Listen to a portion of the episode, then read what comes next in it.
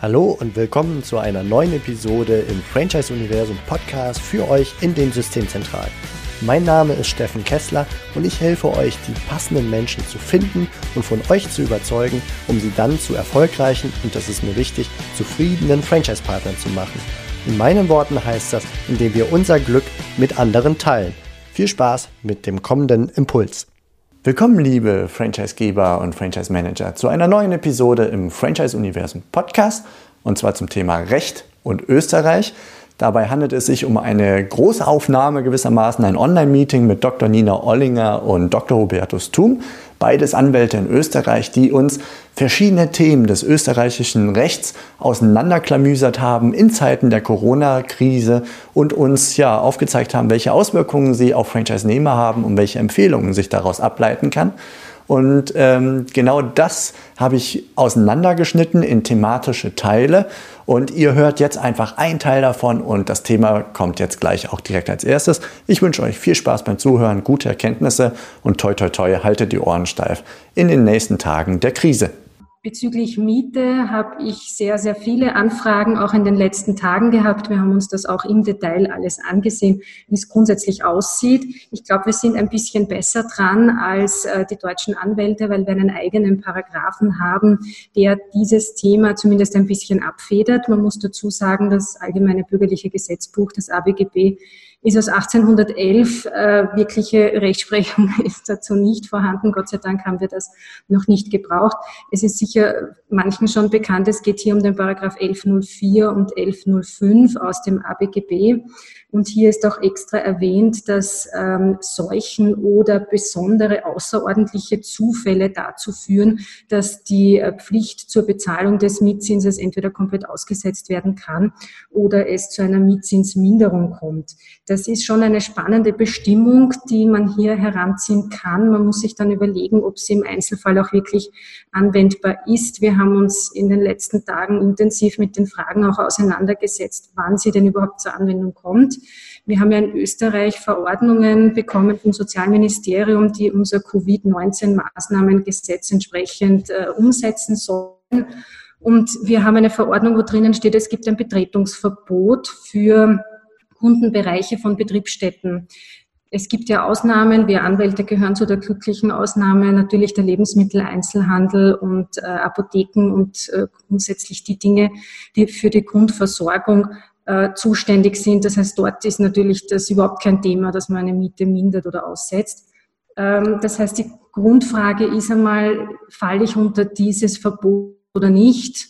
Wenn ich jetzt hineinfalle in das Betretungsverbot, heißt das, ich muss aus, aufgrund von gesetzlicher Verordnung mein Geschäftslokal schließen und dann, da sind sich wohl jetzt, glaube ich, alle Juristen einig, ist dieser Spezialfall des Paragraphen 1104 anwendbar. Und dann führt es dazu, dass man an sich keine Miete zahlen muss. Man muss sich das aber im Detail anschauen. Der große Pferdefuß kann sein, dass es in den Mietverträgen drinnen ist, dass diese Bestimmung ausgeschlossen ist.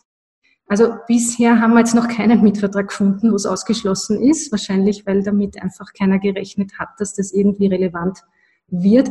Man muss es sich ein bisschen anschauen, ob das Thema höhere Gewalt grundsätzlich ausgeschlossen ist. Wenn das quasi so ein bisschen schwammig formuliert ist, muss man prüfen, ob man diese Bestimmung vielleicht nicht heranziehen kann. Da ist es aber so, dass zumindest ich sage, das wird eine Frage der Sittenwidrigkeit, so ein Ausschluss. Der OGH hat auch ausgesprochen, wenn ich jetzt diesen die Mietzinsminderung ausschließe, dann muss sich der Mieter ganz genau bewusst gewesen sein, was er hier ausschließt. Das wird wahrscheinlich nicht der Fall sein in der Sondersituation. Ähm, und wenn es jetzt höhere Gewalt wirklich ist oder man den 1104 ausgeschlossen hat, bin ich halt der Meinung, wenn diese Situation jetzt drei, vier Monate andauern würde, wäre das wahrscheinlich sittenwidrig, weil dann ist es unverhältnismäßig. Wenn die Situation in drei Wochen vorbei ist, dann wird man darüber reden können, dass das der Mieter alleine äh, übernehmen muss, diese Gefahr. Also man muss sich da die Verträge genau anschauen und dann eben prüfen, wo das Ganze hingeht. Ich habe jetzt noch eine Fragestellung auch gehabt, wenn jetzt ähm, eine andere Bestimmung, die wir im ABGB haben, ausgeschlossen ist, das ist der Paragraph 1096, ob das jetzt irgendein Problem darstellt. Den kennt man vielleicht noch eher, diesen Paragraphen, oder findet man öfter auch bei den Ausschlüssen. Das ist jener, wenn der Mietgegenstand äh, in irgendeiner Form beeinträchtigt ist. Also das ist so der Klassiker, die, die Wohnung schimmelt und dann darf ich als Mieter die Miete reduzieren. Nachdem der 1096 auf Einzelfälle geht und 1104 auf besondere Zustände wie Pandemien, Seuchenkrieg, Terror, ist es nicht so, dass ein Ausschluss des 1096, den man eigentlich immer findet oder sehr oft findet, auch ein Problem ist für die jetzige Situation. Also das vielleicht auch noch zur Abgrenzung. Ähm, auch eine Frage, die wir zu beantworten gehabt haben letzte Woche ist, äh, wie sieht es jetzt aus mit einem außerordentlichen Kündigungsrecht? Auch da gibt es eine eigene Bestimmung im österreichischen ABGB. Auch da muss man schauen, das ist der Paragraph 1117, der ist halt oft ausgeschlossen. Auch da sagt der OGH, da muss man sich halt auch schon sehr bewusst sein, dass man ein außerordentliches Kündigungsrecht, das auch für solche besonderen Zufälle, für diese Pandemie äh, anwendbar ist, das muss halt auch dem Mieter ganz klar sein, dass er das eben ausschließen darf. Ähm, ein gänzlicher Verzicht, das haben wir auch ein bisschen so gefunden in der Literatur, kann auch sittenwidrig grundsätzlich sein. Ähm, wir haben auch noch gefunden, wenn man Räume mietet und man verzichtet auf sein Kündigungsrecht für den Fall einer Gesundheitsschädigung, dann soll das auch unzulässig sein. Also da kann man vielleicht ein bisschen was ableiten davon, das wird uns irgendwann die Judikatur zeigen. Ja, und dann, das ist halt irrsinnig spannend, ob man eben vorzeitig beendigen darf, äh, ein Mietverhältnis oder nicht. Da muss man sich auch ein bisschen anschauen, wenn man jetzt keine, kein Betretungsverbot hat, ob man dennoch vorzeitig beendigen darf. Und da gibt es eine OGH-Entscheidung tatsächlich aus 1998. Das ist irgendwie wahnsinnig kompliziert. Wir haben da ein bisschen gebraucht, um das zu verstehen. Es geht hier um das Thema Äquivalenzstörungen, die man haben kann. Das heißt, wenn ich das Mietobjekt jetzt nicht mehr wirklich nutzen kann, und ich habe eine Drohung eines wirtschaftlichen Existenzverlustes, dann ist alles, was nur irgendwie eine Äquivalenzstörung zwischen Leistung und Gegenleistung auslöst, führt dazu, dass ich kündigen kann. Und da gibt es drei Abstufungen. Also wenn es nicht mehr so wild ist, ähm, dann muss man sich halt ein bisschen genauer anschauen, wie stark jetzt das Missverhältnis ist. Das ist ziemlich kompliziert. Es gibt nur eine ähm, OGH-Entscheidung, die sich überhaupt nur auf einen dieser Fälle stützt. Also man muss sich das im Detail sehr genau dann anschauen. Ich bin der Meinung, eine vorzeitige Beendigung des Mietvertrages wird, wenn das nur wenige Wochen dauert, wahrscheinlich nicht zulässig sein. Zumindest im Bereich höhere Gewalt haben wir den Grundsatz, es gibt hier eine Vertragstreue. Ich muss schauen, dass die Verträge aufrecht sind. Das heißt, ich sollte mir überlegen, wie kann der Vertrag aufrecht bleiben. Beim Mietrecht ich passe die Miete an oder ich setze sie aus und danach geht der Vertrag normal weiter. Ich denke, da wird man eine gewisse Abwägung und Angemessenheitsprüfung machen müssen. So, ich habe sehr viel geredet, ich gebe zurück. Super. Ich hätte da eine, eine rein praktische Frage. Wie würdest du vorgehen als, sagen wir, Franchise-Nehmer mit einem äh, Mietstandort, wo dein Gewerbe drin ist und du mhm. suchst jetzt einfach nach allen Möglichkeiten, deine Kosten zu reduzieren? Ja. Die, vor dem Hintergrund des, des Recht, der rechtlichen Regelung, die du jetzt gerade beschrieben hast, der erste Schritt ist garantiert die Kontaktierung des Vermieters und zu sagen, hey, ich habe da ein Problem, finden wir eine Lösung. Mit welchen Argumenten könnte der Franchise-Nehmer ähm, um die Ecke kommen, um, um eine gute Lösung gemeinsam zu finden unter Bezug und Berücksichtigung dessen, was du gerade gesagt hast? Also wie würdest du so ein Gespräch ganz praktisch aufziehen? Ja, also meine Empfehlung war jetzt auch immer hier das Gespräch zu suchen. Das ist halt öfter, gerade wenn man in einem Einkaufszentrum eingemietet ist oder so, gar nicht wirklich möglich. Hier kommen auch schon die ersten Schreiben, wo sich die Vermieter da quasi in Stellung bringen. Ähm, wenn es möglich ist, wäre aus meiner Sicht das persönliche Gespräch das Beste. Auch hier zu sagen, wir haben jetzt beide irgendwie ein Problem, wie können wir es denn gemeinsam abfedern? Da ist noch ein wichtiger Punkt, weil ich kann nicht nur die Miete reduzieren oder aussetzen, sondern das beinhaltet alle Miet Zinsbestandteile, also auch die Betriebskosten, öffentliche Abgaben, alles.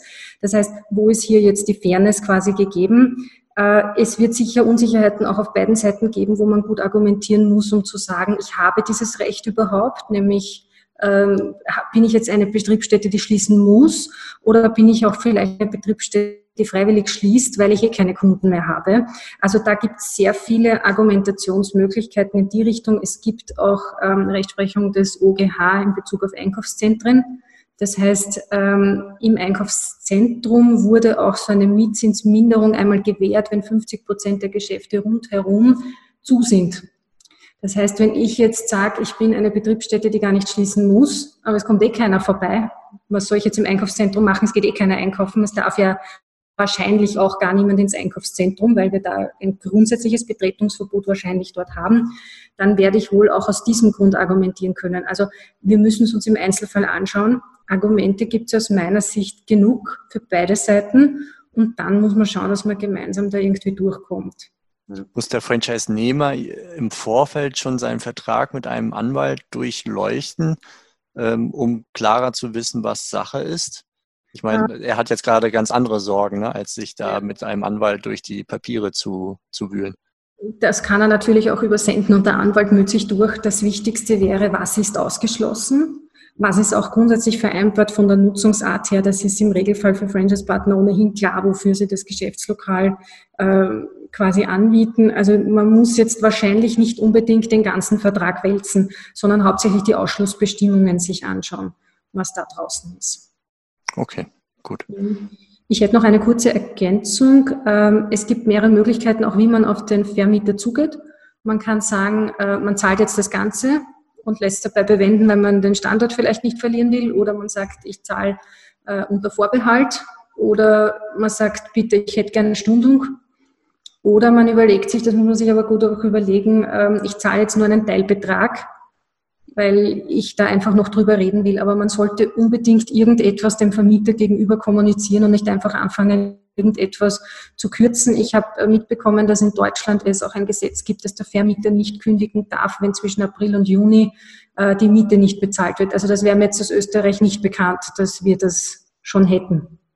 Okay, ja, das ist eine ganz neue Regelung jetzt hier, ähm, ja. die zumindest in der Diskussion war und ich glaube heute verabschiedet werden sollte mhm. im Rahmen von ziemlich vielen anderen Gesetzen noch. Franchise Universum Podcast. Ich freue mich, wenn für euch ein passender Impuls dabei war und wenn ja, dann leitet ihn gerne an eure Kollegen innerhalb der Systemzentrale weiter und ganz besonders empfehlt sehr gerne diesen Podcast an eure befreundeten Franchisegeber und Franchise Manager, denn es ist natürlich noch lang nicht jeder in der Podcast-Welt angekommen. Und sehr gerne hinterlasst mir eine nette Bewertung auf iTunes. Das hilft mir, diesen kleinen Nischen-Podcast für die Franchise-Wirtschaft leichter auffindbar zu machen. Ich wünsche euch eine gute Zeit, teilt euer Glück, euer Wissen, euren Erfolg mit euren Franchise-Partnern. In diesem Sinne macht es gut, bis zur nächsten Episode. Ciao.